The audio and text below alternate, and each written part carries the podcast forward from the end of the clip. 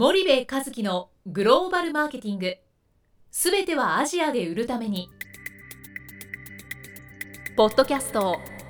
森部和樹のグローバルマーケティング。すべてはアジアで売るためには過去10年間で1000社以上の海外展開の支援を行った森部和樹がグローバルマーケティングを分かりやすく解説します。グローバルマーケティングとは世界のニーズに応えて利益を上げること。アジアで売るためにはものづくりプラスグローバルマーケティングを武器とした戦略を持たなければなりません。日本には素晴らしい企業が多く存在します。その企業とともにアジア市場を目指したい。再びジャパンアズナンバーワンと呼ばれる時代を作りたい森部一樹はそんな思いを持ちながらこの番組を皆様にお届けいたします。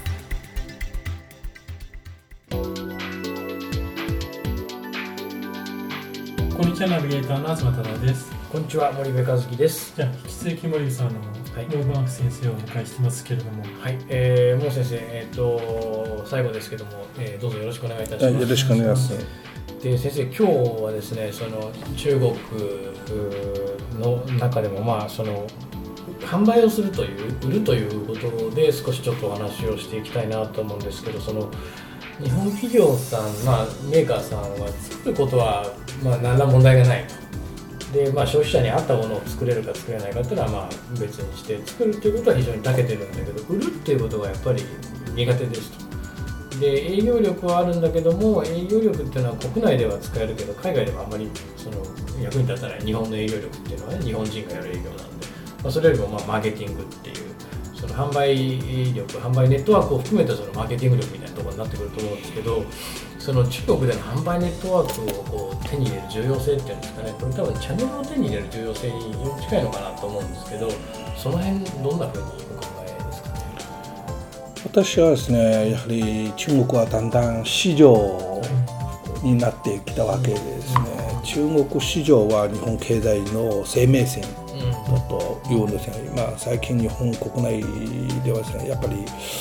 見通しの悪い動きがですねいろいろあるのでですねおそらく大きな問題以外がない限り中国はですね20世紀21世紀の最大の市場になるだろうと思うのでですね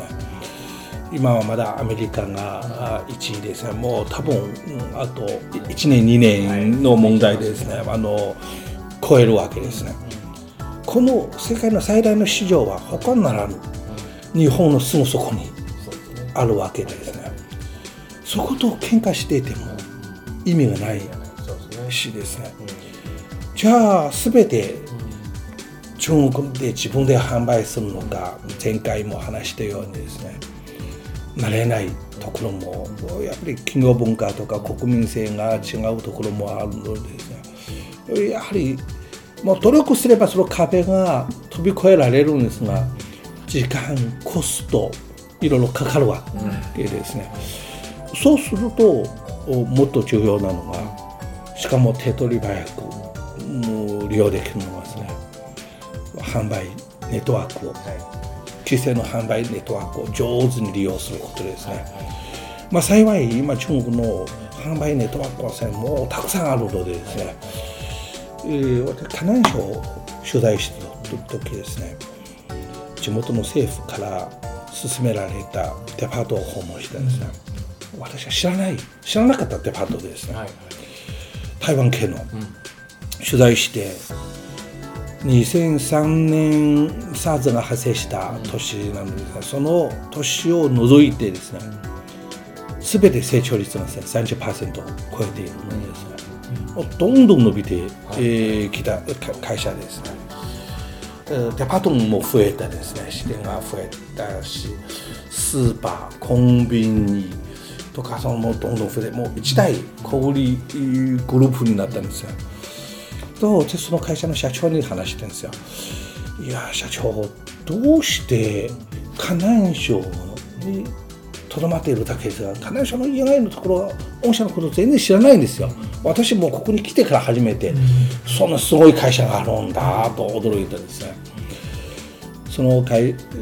社長がですね「もうさうちのビジネスモデルに対して何何かご不満でも持っているんですか?」と。いや私そんな持っていませんよ。そんな意味じゃないですよともう弁解するわけですよ。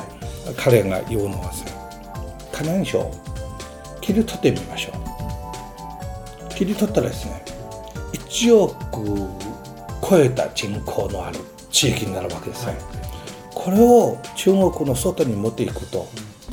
立派な一つの国になっているじゃないの、この国で私たちは掘り下げて商売することがどこが悪いの？その通りだとね私はもう答えるしかないわけですよ。つまり彼らはですね広い中国と商売はするんですが実際よく見ると広い中国の中の35分の1と商売しているわけですね。しかしこの35分の中のチャンネルをきちんと掴んでやってるわけです。この成功経験はですね日本企業を十分踏襲できると思います、はいはいはい、似たような例もですね他にあると思います。平和堂、平和堂さんがですね湖南省に入ったわけですよ、まあもちろん自分でお店を出してやっているわけですが平和堂さんがですね中国を昔デパート誘致しようとした時ですねスーパーではあるんですがまあスーパーとデパートの真ん中の業態ですね入ったのの湖南省の調査のあの平和島の1号店を見るとですねもうスーパーだとは誰も思わないんですよ。もう立派な百貨店ですよ。しかし今このようなビジネスで行こうと思ってももう無理ですよ、うん、ですから今はむしろ中国の販売ネットワークが成熟したのでその中で良質な自分の肌に合うような販売ネットワークを探し出しですねそこと協力した方がですねはるかに低コストで早くしかも効果的に中国市場に入れると思います。ただ残念ながらですね日本企業はですね純血収入を考えているところが多いので何もかもやっぱり、ね、自前でやるわけですね社員を中国に送り込むと1人の維持費も入れてですね3000万ですよ。2人出すとしたら6000万でしょ。その2人を出さなくて済むような状況になればですね6000万の利益が出てくるわけですよ。いや本当それはそう思います先生のお話が今あれでおっしゃったようなその販売で自前でこう結構古くからやってる会社20年15年ぐらいやって中国全土の主要都市に販売ネットワークを作った会社ってやっぱり今までのこの15年間ごい苦労してるしお金も散々使ってるわけですよね。それでようやく15年で完成したけどそれをじゃあ同じことやるんじゃなくて販売のネットワークを中国全主要都市全部やるにしてもしっかり現地の、ね、その販売ネットワークを生かそうよっていうことが1点とさっきのあの河南省を切り取ったら一国だっていうのもそうだと思うんですけど上海でダメだったから中国ダメっていう観点じゃなくて上海ダメだったらじゃあ今度中国の中で別のエリアでは上海一つで上海国なわけじゃないです。か北京一つで北京国と。で河南一つで河南国だということを考えるとやっぱりこう別のエリアに挑戦するっていうのはまあ一つ考え方かもしれないですよね。ただヨンさんを見るとですねヨンさん上海に進出してるんですよ。もう華やかに進出してるんですがもうすぐにですね失敗してやがて撤退してしまったんですがじゃあ中国ビジネスはダメだ。なのかそうではなくてですよ。彼ら深セン広州青島今北京にも入ってやってるんですが、まあ、北京は苦戦しているんですが、まあ、少なくとも中国ビジネスはですね上海と北京は、まあ、上海は失敗で北京は苦戦しているんですが他のところではですね、まあ、割と、ね、順調に進んでいるんですが少なくとも撤退せざるを得ないような状況にはなっていないわけです。ですからそういう意味ではですねあの上海の失敗はですね私はこれは失敗はある意味当然だと理解してもらう化粧品だけで今中国に進出しているブランドがですね1000以上になっているんです。これもしかも5年前の数字でですね実際市場である程度動いているの500も未満ですよ500か700ぐらいはですねもう中国で進出したんですけどもう実際はもう死ん死んでしまった当然でですねそこまでやっぱり厳しいですよ。そうですね世界中でやってますもんねやってくるわけですから。そこをいかに自分たちの参入戦略でその販売ネットワークっていうのを考えていくかっていうことがやっぱり重要でどんなにいいものを作ったって売れなきゃ単なるゴミですよっていうそうですよ話なんですよね。あのあのハウス食品さん中国に最初カレーのハウスを作ったんですね。国事のもももっと前に1枚で作ったんですよ。で夜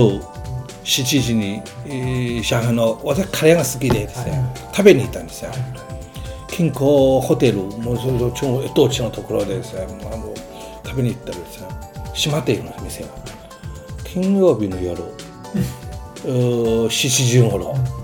閉まっているんですよ。えーっとする翌日の公園でですねたまたまそこの社長が、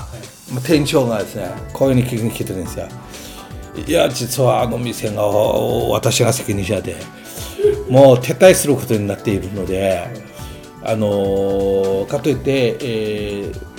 不動産の店舗の契約がまだ続いているんですがまあ一応看板がまだ残っているので、まあ、実際はもう撤退するので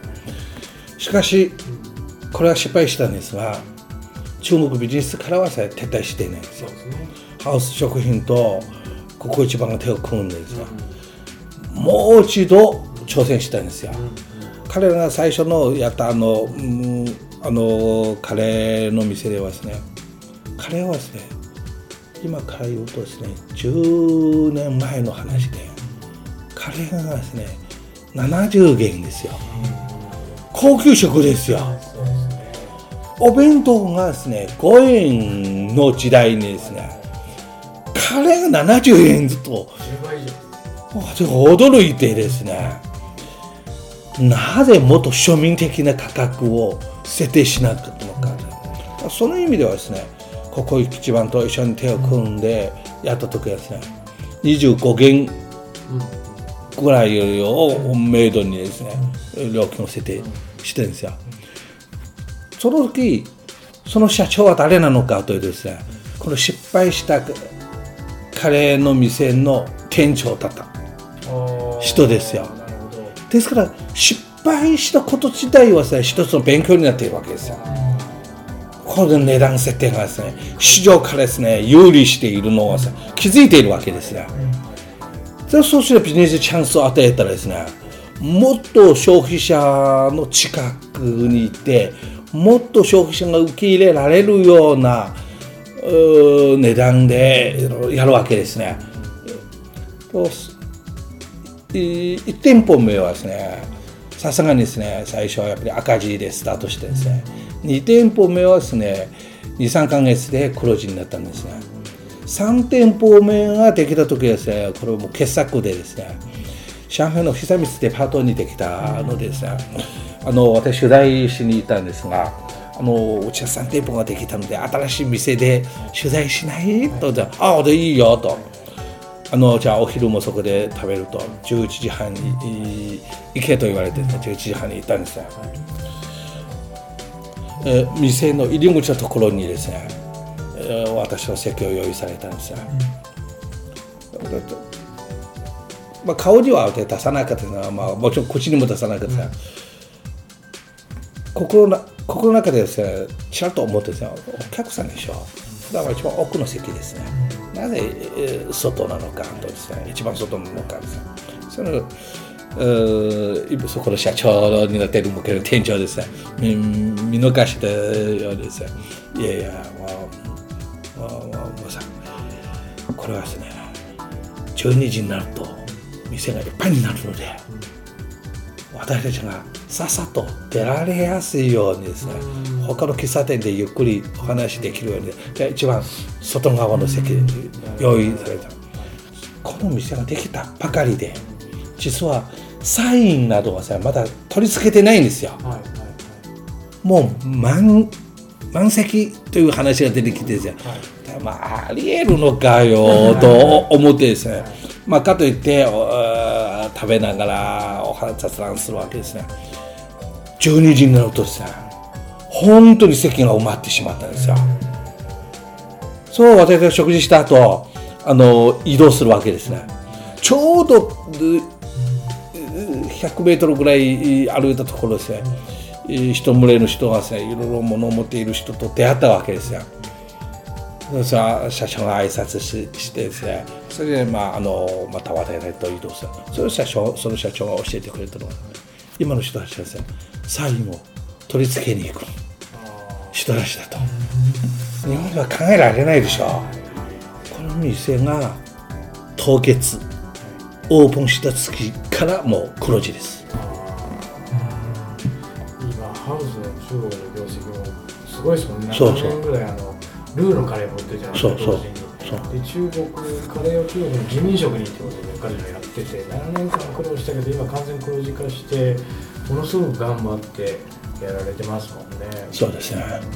うんそういう背景があったんですね。なるほど。ありがとうございます。先生ちょっとまた時間が来てしまいましたんで、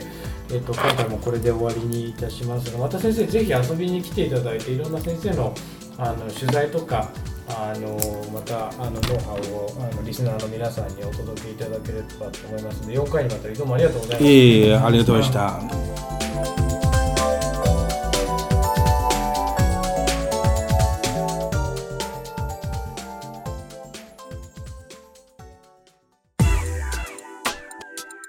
本日のポッドキャストはいかがでしたか？番組では森部和樹への質問をお待ちしております。ご質問は podcast アットマーク spydergrp.com ポッドキャストアットマークスパイダー grp .com までお申し込みください。たくさんのご質問をお待ちしております。それではまた次回お目にかかりましょう。